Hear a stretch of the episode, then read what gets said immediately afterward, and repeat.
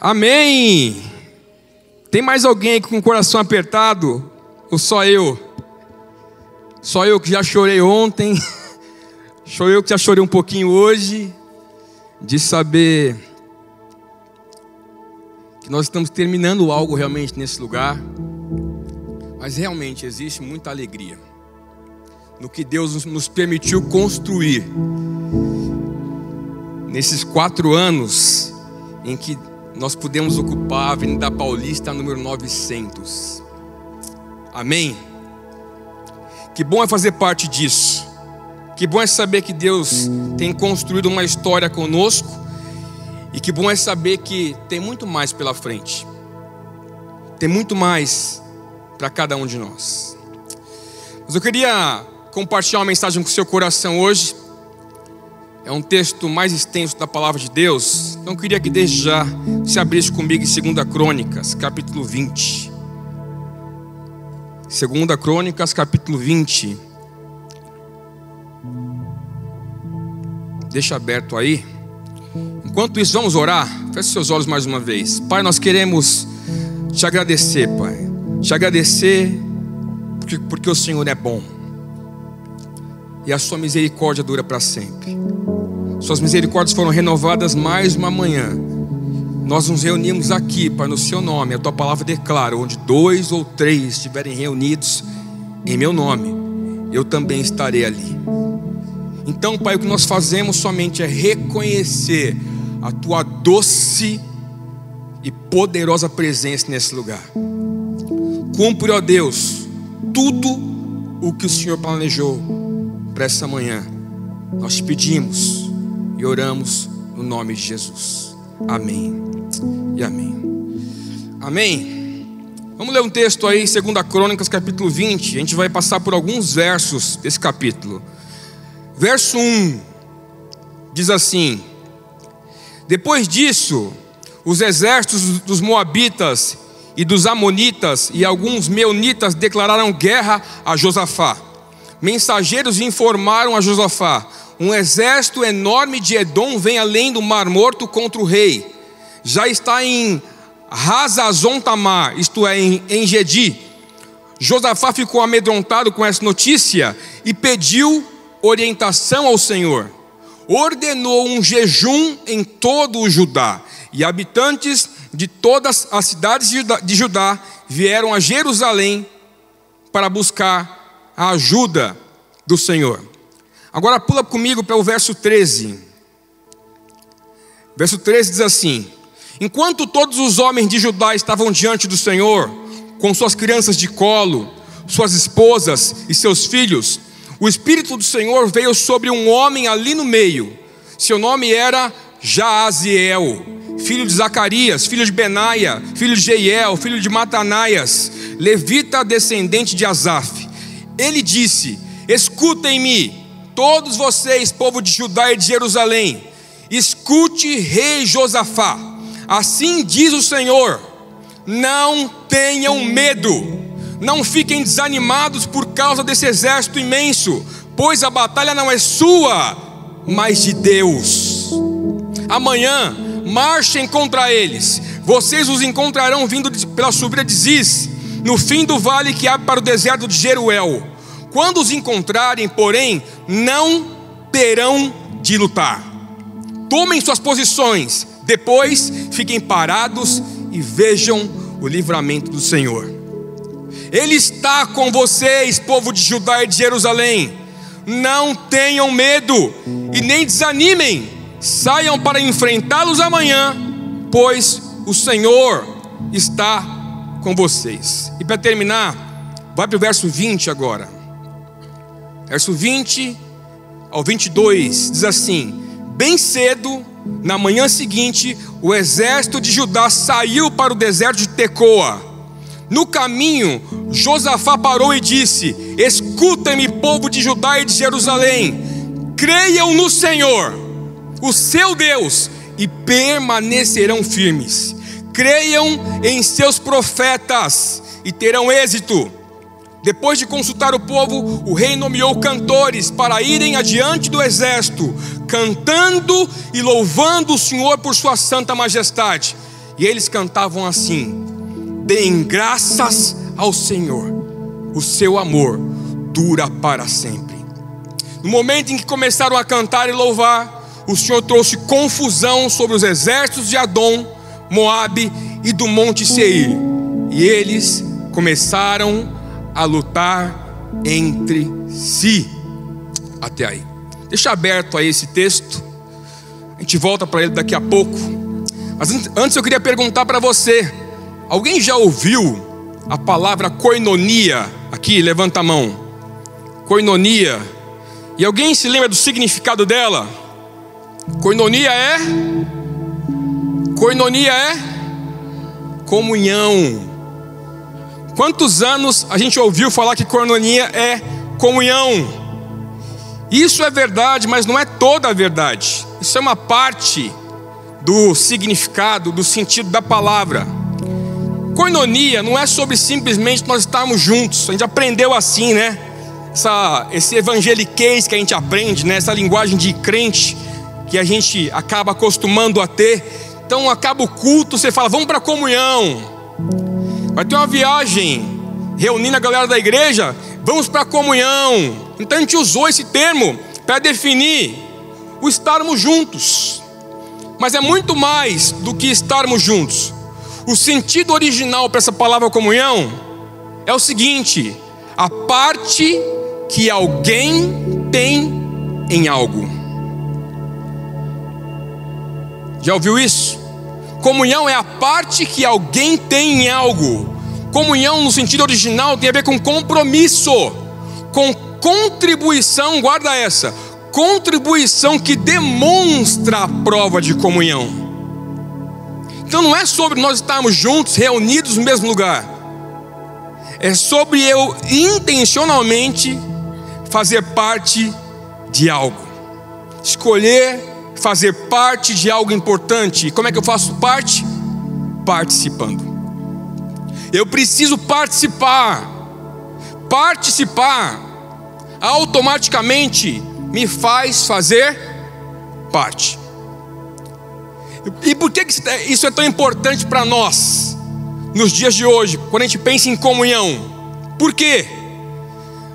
Porque nós vivemos em um tempo, gente, em uma era onde o individualismo e o egocentrismo, eles têm imperado, estão mais presentes do que nunca. Pastor Massal, algumas semanas, falou sobre isso conosco também. Isso é uma verdade. Essa era que nós vivemos é a era do eu. A era do eu. Essa é a mais nova religião que está passeando por aí. A religião do próprio umbigo. A religião do eu. E está crescendo demais. Por quê? É sempre sobre o meu sucesso.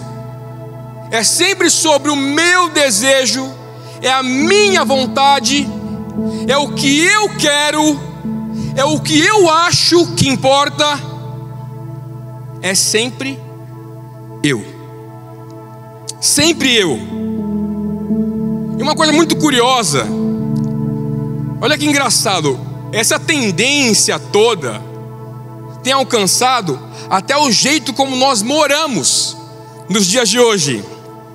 Você sabia que em 2021, sete de cada dez apartamentos foram construídos e projetados para uma pessoa só morar?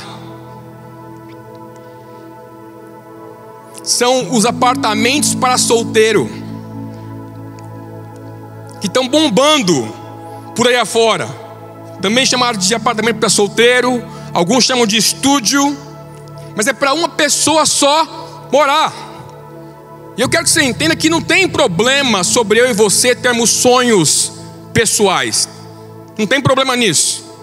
Não tem problema nós temos projetos individuais, realizações individuais. Não tem nenhum problema nisso. Mas quando a gente fala sobre reino de Deus, quando nós falamos sobre igreja, o que Jesus nos ensina é um pouco diferente. E eu não sei você, mas igreja é o quadro maior. Eu, você, Você já ouviu isso alguma vez, né? Você é um médico. Ou melhor, você é um missionário que também é médico. Você é um vendedor, mas também missionário. Você é a sua profissão, mas também um pastor lá fora. Um evangelista, um mestre. É sobre o reino de Deus. É muito mais do que a gente imagina.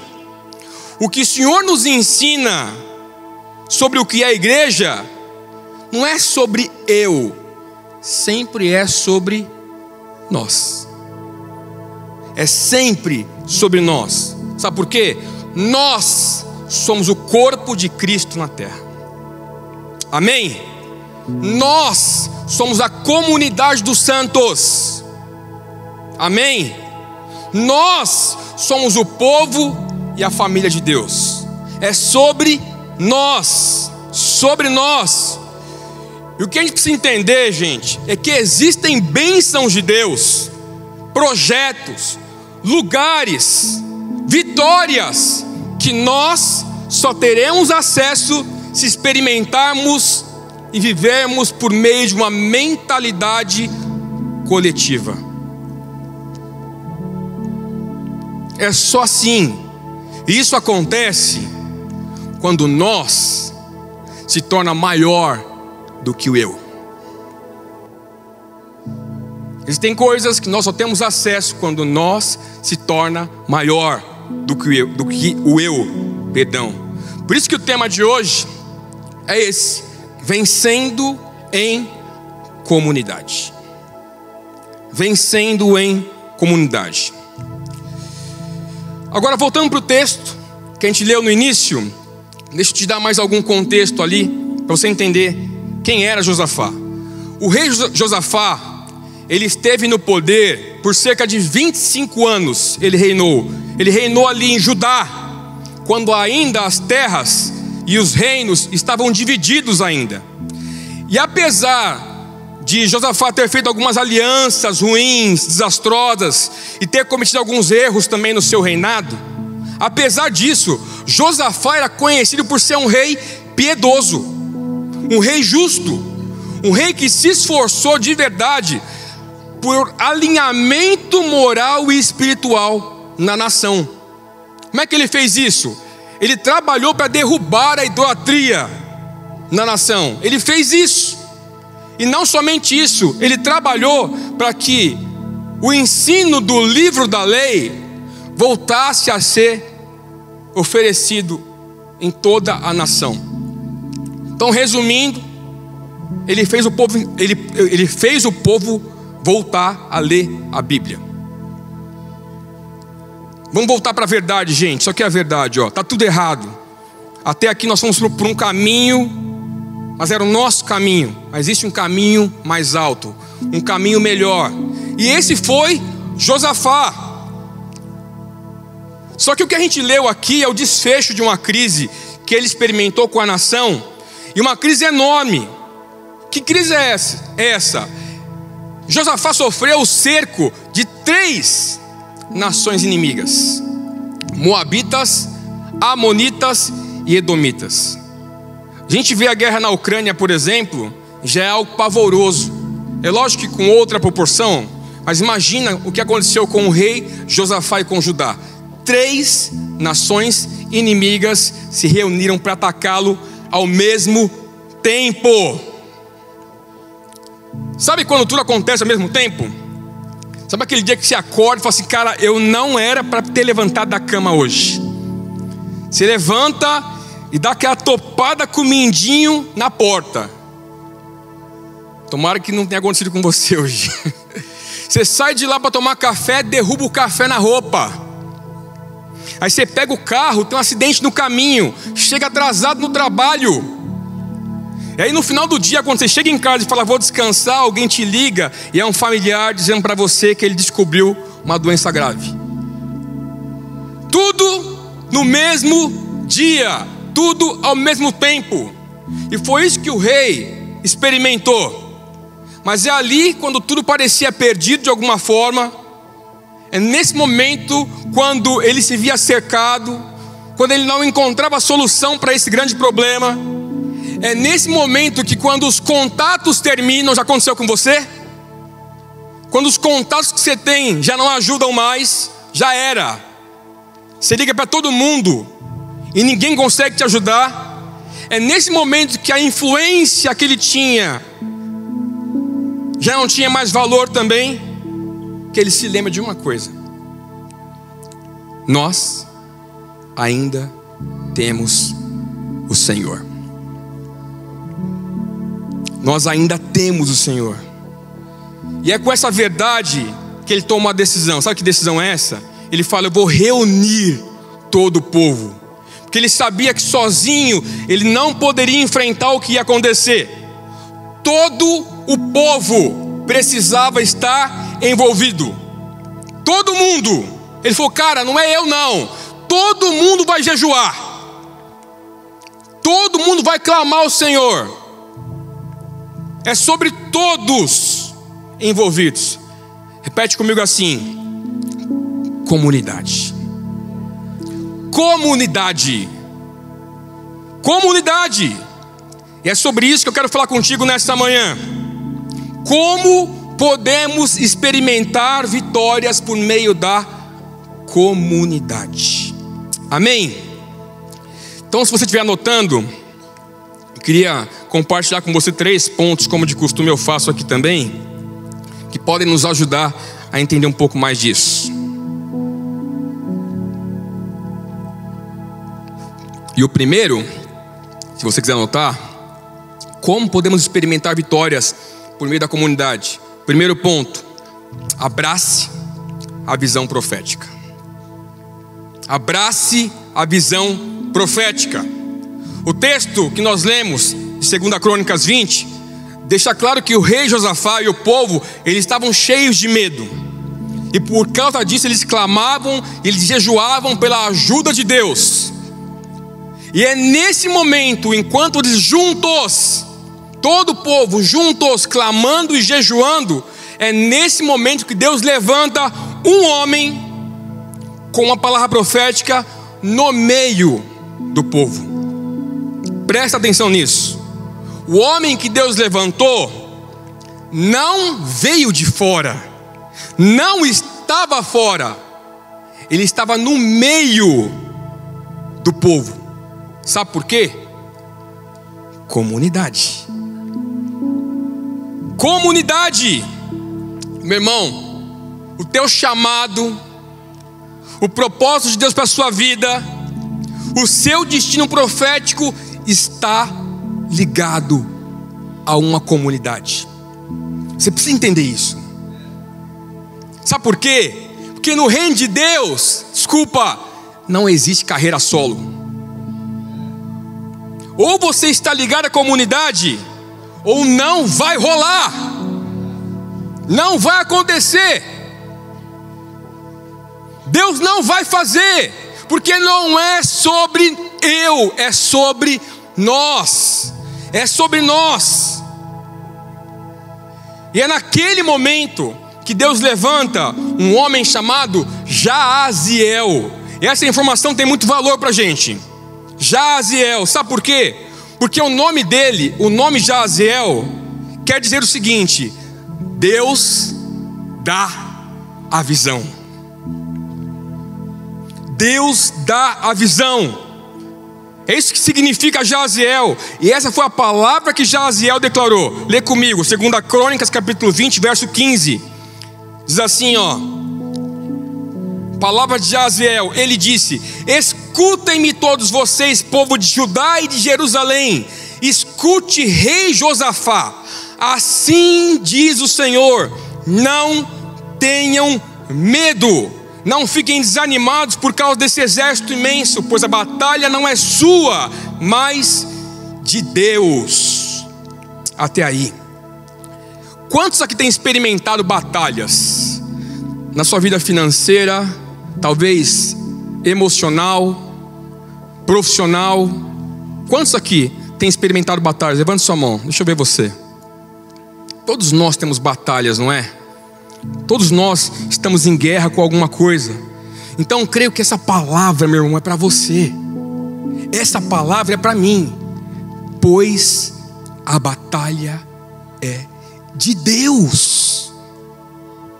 A batalha é de Deus. Ao ouvir essa expressão do profeta, eles tiveram que confiar nisso, descansar nisso e reconhecer que eles dependiam completamente de Deus, como sempre, como desde o início, como desde sempre. A última palavra é de Deus. Essa batalha, meu irmão, não é sua, não é minha, é de Deus. Amém? É de Deus. E você conhece a visão de Deus para a sua família?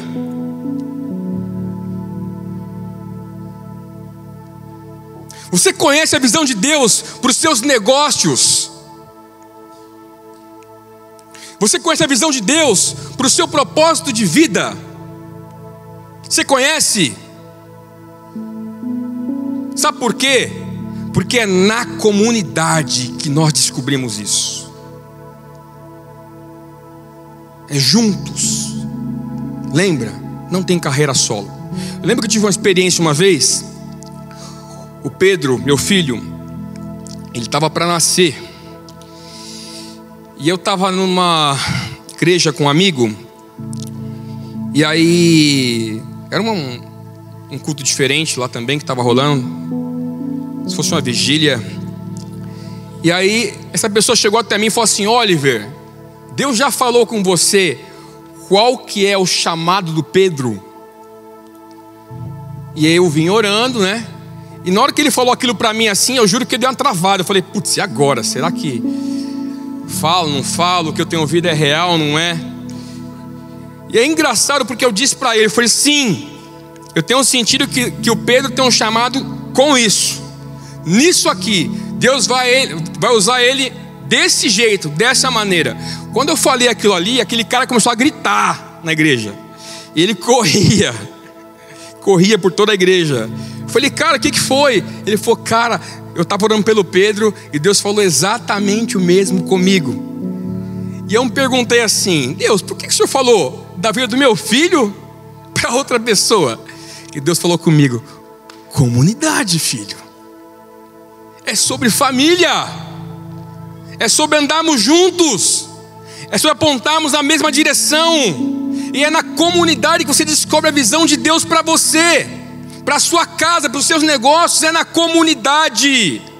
Sabe por quê? Porque existem quatro coisas que a visão profética promove quando ela é liberada, de acordo com aquilo que Jaziel disse para o povo e para o rei. Primeiro, a palavra profética, ela quebra o poder do medo na minha vida e na sua. Segundo, a palavra profética desfaz a influência do desânimo. Terceiro, a palavra profética nos concede também uma nova perspectiva. Ela amplia a sua visão. E quarto, a palavra profética nos lembra do amor e da proteção de Deus. É isso que acontece quando você recebe uma visão de Deus, uma palavra da parte de Deus. Por isso eu quero declarar nessa manhã, amém, sobre a sua vida, que Deus está quebrando o medo da sua história Deus está quebrando o medo da sua história, encerrou a temporada de medo na sua vida, em nome de Jesus. Deus está expulsando o desânimo da sua alma, Ele está plantando alegria dentro de você, e o desânimo deixa de existir. Deus está te dando criatividade, amém? Criatividade e favor. Sabe para quê? Para ampliar sua visão. A próxima estação que você vai entrar depende disso. Depende de favor de Deus. Depende de criatividade, novos planos, ampliação de visão. E eu quero declarar, meu irmão, que Deus está curando a sua alma. Amém? E te lembrando que você não está sozinho. Você é amado por Deus. Você é profundamente amado por Deus. Ele ama você. Amém? Então abrace também a visão profética.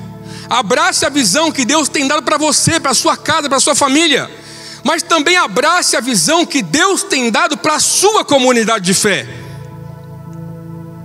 Porque não é sobre eu, é sobre nós. Ou andamos juntos, ou nós não somos igreja. Ou não tem reino de Deus. Abrace a visão profética. Sabe, esse lugar que nós estamos chamando já carinhosamente de nossa casa, gente, não se trata simplesmente de um lugar maior. Quem já foi lá conhecer, levanta a mão. Quero te, te, te encorajar e desafiar você a estar conosco lá semana que vem, amém? Você vai entender. Mas não é só sobre um lugar maior, não é sobre um novo espaço geográfico. Tem gente que não entendeu ainda. É a visão de Deus para a nossa comunidade. É a visão de Deus para a tua família. É a visão de Deus para os seus negócios. É a visão de Deus para nós. Deus não está nos reposicionando, gente, geograficamente. É muito mais do que isso. Deus está aumentando a nossa influência como igreja. E quando eu falo como igreja, não é eu, não é o pastor Elton, não é o pastor Tiago, nem os outros pastores da casa aqui, é você. Deus vai mexer com a sua vida. Deus vai aumentar a sua visão. Vai ampliar os seus negócios. Vai depositar favor sobre você, porque você é a igreja. Então Deus, Deus não está mudando o relevante de lugar, Ele está mudando você. Ele está transicionando você de um lugar para um lugar mais alto, para um lugar maior. Amém? Abrace a visão profética. Abrace, o povo de Deus venceu aquela guerra, por quê? Não porque eles ouviram as palavras de Jaziel, mas porque eles abraçaram, eles se envolveram, eles obedeceram à visão de Deus. E eu sinto, meu irmão, que Deus está aumentando em nossa igreja, Ele está aumentando o som da voz profética aqui, amém? Deus está levantando profetas em nossa igreja, está levantando pessoas que vão nos apontar um caminho. Segundo ponto, como experimentar a vitória, primeira comunidade. Segundo ponto, viva um estilo de vida de gratidão. Viva um estilo de vida de gratidão. Amém? Ainda que o povo tenha recebido as palavras de Aziel, Olha que engraçado. Deus ainda assim enviou o povo para marchar. Ainda assim eles foram obrigados em ir em direção à guerra. Só que o que acontece em seguida é impossível da gente entender. Vamos ler o texto, 2 Crônicas 20, verso 21. Diz assim: Depois de consultar o povo, o rei nomeou cantores para irem adiante do exército, cantando e louvando o Senhor por sua santa majestade cantavam assim: Deem graças ao Senhor, o seu amor dura para sempre. Amém. Olha que engraçado. O rei Josafá colocou os cantores na frente do exército. Então imagina a gente como igreja marchando para a guerra e quem está na frente é o Relevance Music adorando e louvando a Deus e conduzindo o povo em direção à guerra. Foi isso que o rei fez naquele momento. E existe uma revelação por trás disso. Primeiro, Deus está nos lembrando que o louvor e a adoração também são armas de guerra. Para esse próximo lugar que nós vamos entrar, eu e você não, nós não podemos esquecer disso. Nós precisamos levantar um altar de louvor e adoração a Deus, ainda maior em nossa comunidade. Não é de hoje que nós sabemos que nós temos um chamado muito especial para a música. Não é de hoje que nós recebemos palavras proféticas sobre isso. Mas é sobre você levantar um altar desse tipo na tua casa, ao redor dos teus filhos, com a tua esposa. O louvor e adoração também são armas de guerra.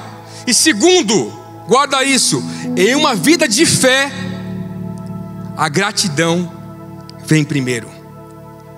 A gratidão vem primeiro. Fala a verdade, quantas vezes já você já não entrou aqui cansado, triste, desanimado, cheio de medo, doente até, e enquanto nós adorávamos aqui, reconhecendo a presença de Jesus com as nossas mãos levantadas, tudo aquilo foi embora. Tudo bateu em retirada. Quantas boas notícias você já recebeu depois de terminar um culto? O louvor é uma arma de guerra. E é ainda mais forte quando nós fazemos isso em comunidade. E o mesmo acontece quando também a gente, ainda cheio de problemas, cheio de muitos problemas, nós vamos ao Senhor com as mãos cheias de gratidão. Nós caminhamos diante de Deus agradecendo, porque a gratidão me lembra o quanto eu sou amado por Deus. O quanto de favor eu experimento. O apóstolo Paulo, ele vai dizer em Colossenses 3, verso 15 assim, ó: "E sejam sempre agradecidos". E sejam sempre agradecidos, porque o apóstolo Paulo ele entendia o valor da gratidão, ele levava isso muito a sério, ele estava sempre dando graças toda hora. Como é que a gente percebe isso? Sabe como? Logo no início das, das, de 11 das 13 cartas que ele escreveu, ele começa como? Agradecendo. 11 das 13 cartas, ele começa agradecendo. Por quê? Porque o louvor e a gratidão vem primeiro. Amém. Sabe, é, a gente está se despedindo de uma temporada dos nossos cultos aqui no Teatro Gazeta, mas o meu sentimento, meu irmão, não é de tristeza, é de gratidão. Muita gratidão por tudo que nós vivemos aqui, muita gratidão por tudo que nós viveremos na nossa nova casa. Você pode ser grato nessa manhã? Você tem pelo menos um motivo de gratidão a Deus por esse tempo que tivemos juntos. Eu sou grato por muitas coisas. Eu sou grato pelas amizades que Deus me concedeu nesse lugar. Fazia bastante tempo que eu não, que eu não conseguia olhar para algumas pessoas e dizer são meus amigos. Que eu podia confiar meus filhos a eles, minha vida a eles. Eu sou grato pelas amizades que Deus me deu aqui. Eu sou grato pelo meu pastor, pastor Tiago, e pela visão que ele carrega. Eu lembro que eu estava num café uma vez, já contei essa história, né? Eu sentei com ele para tentar entender o que, que era o sonho relevância. E o que ele me disse foi difícil de acreditar, mas nós estamos próximos de começar a experimentar. Então eu sou grato pela vida dele, eu sou grato pela vida de cada pessoa que entrou aqui e teve um encontro com Jesus. E teve a sua vida transformada. Eu sou grato por isso, mas eu também sou grato pela vida do seu Roberto, sou grato pela vida do Rui, do Mateus, que nos apoiaram desde o início, que lutaram lado a lado em tudo aquilo que nós escolhemos construir nesse lugar. Amém? Eu sou grato por essas coisas. Então, a segunda coisa que fez o povo de Deus experimentar a vitória foi o valor que eles deram ao louvor e à gratidão. Eu queria terminar com a terceira. Então, a primeira, se você lembra aí, abrace a visão profética. A segunda, viva um estilo de vida de gratidão. E a terceira, colecione vitórias por meio da comunidade. Gente, alguém já disse o seguinte: sozinho você vai mais rápido, né? Mas juntos a gente vai mais longe. Juntos, comunidade. Comunidade.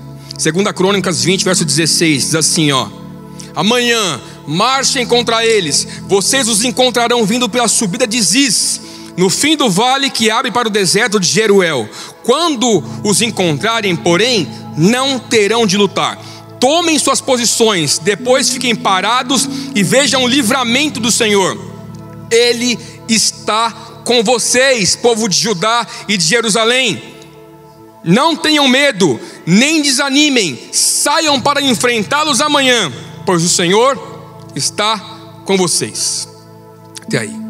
Gente, olha que curioso, mais uma vez. Deus primeiro fala para eles: vocês não precisarão lutar.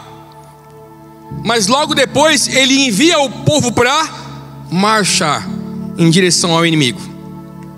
Ó, oh, não precisa lutar, mas vocês vão para a guerra mesmo assim. Vocês vão entrar naquele lugar. E por quê? Que a Bíblia nos ensina que todas as vezes que Deus quis promover um milagre, um livramento, uma cura, uma vitória, Deus sempre exigiu a participação e o movimento de alguém. Amém? Guarda uma coisa: se você não se mover, nada vai acontecer. Quais são as áreas da sua vida que estão paralisadas? só porque você não entendeu isso ainda. É engraçado o pastor Elias, ele, ele começou o culto orando para que a solteirice fosse transicionada para um lugar de relacionamento. Até isso, gente. Se você não se mover, nada vai acontecer. Então, tudo bem, você precisa ter uma palavra profética. Tudo bem, você precisa cultivar louvor e gratidão. A gente, a gente já entendeu isso. Mas você também precisa se mover. Fazer alguma coisa. E meu irmão, Deus, Ele está nos encaixando como igreja como comunidade numa nova estação, numa poderosa estação. Então quero que você entenda algo. Deus falou comigo isso. Este último culto aqui no teatro não é o fim de algo, é um novo começo. É um novo começo da parte de Deus. Isaías 43, verso 18 e 19, diz assim: Deixa o Senhor entrar com essa palavra no seu coração agora. Esqueçam tudo isso, não é nada comparado ao que vou fazer pois estou prestes a realizar algo novo. Vejam, já comecei. Não percebem? Abrirei um caminho no meio do deserto e farei rios na terra seca. Amém. Então, qual que é o segredo para alcançarmos vitória? Vencer em comunidade. E o nosso próximo e o nosso maior desafio, meu irmão, como você tem ouvido toda semana, é a reforma do nosso novo espaço. É aquele lugar que nós chamamos de nossa casa.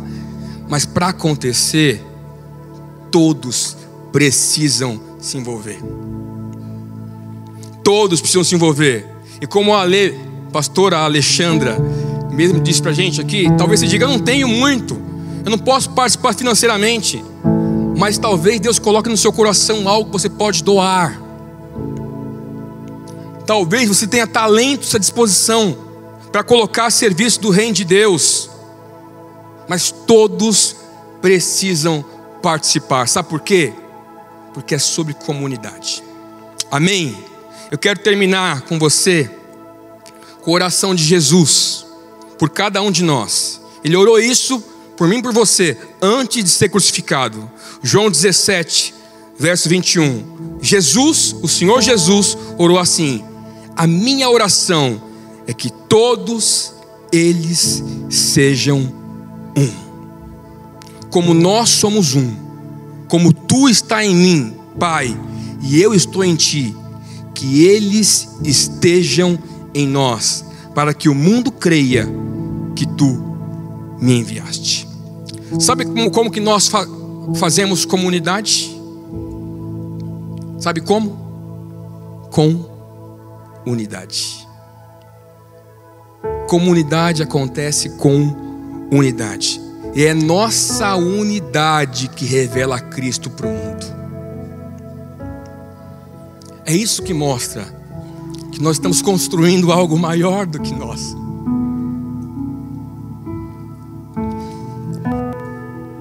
Sabe, acho que você não consegue enxergar ainda.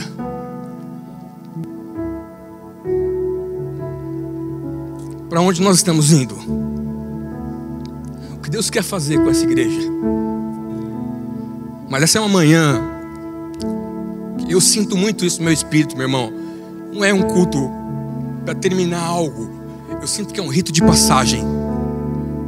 Sabe aquela fase em que você passa da vida adolescente para a vida adulta? Cara, é a oportunidade, é a janela que Deus está abrindo para mim, para você, para você decidir de uma vez se você quer se envolver nisso, se você quer ser comunidade, ou se você quer ficar para trás. Amém. Feche seus olhos, quero orar com você. Pai, nós queremos reconhecer que nós precisamos do Senhor para sermos comunidade. Esse lugar que o Senhor está nos apontando, esse lugar que o Senhor está nos levando, não depende de nós. Como nós lemos hoje, nós cremos isso, Pai. A batalha não é nossa, mas de Deus. Existe um grande desafio à nossa frente, que é muito maior do que a reforma de um novo espaço.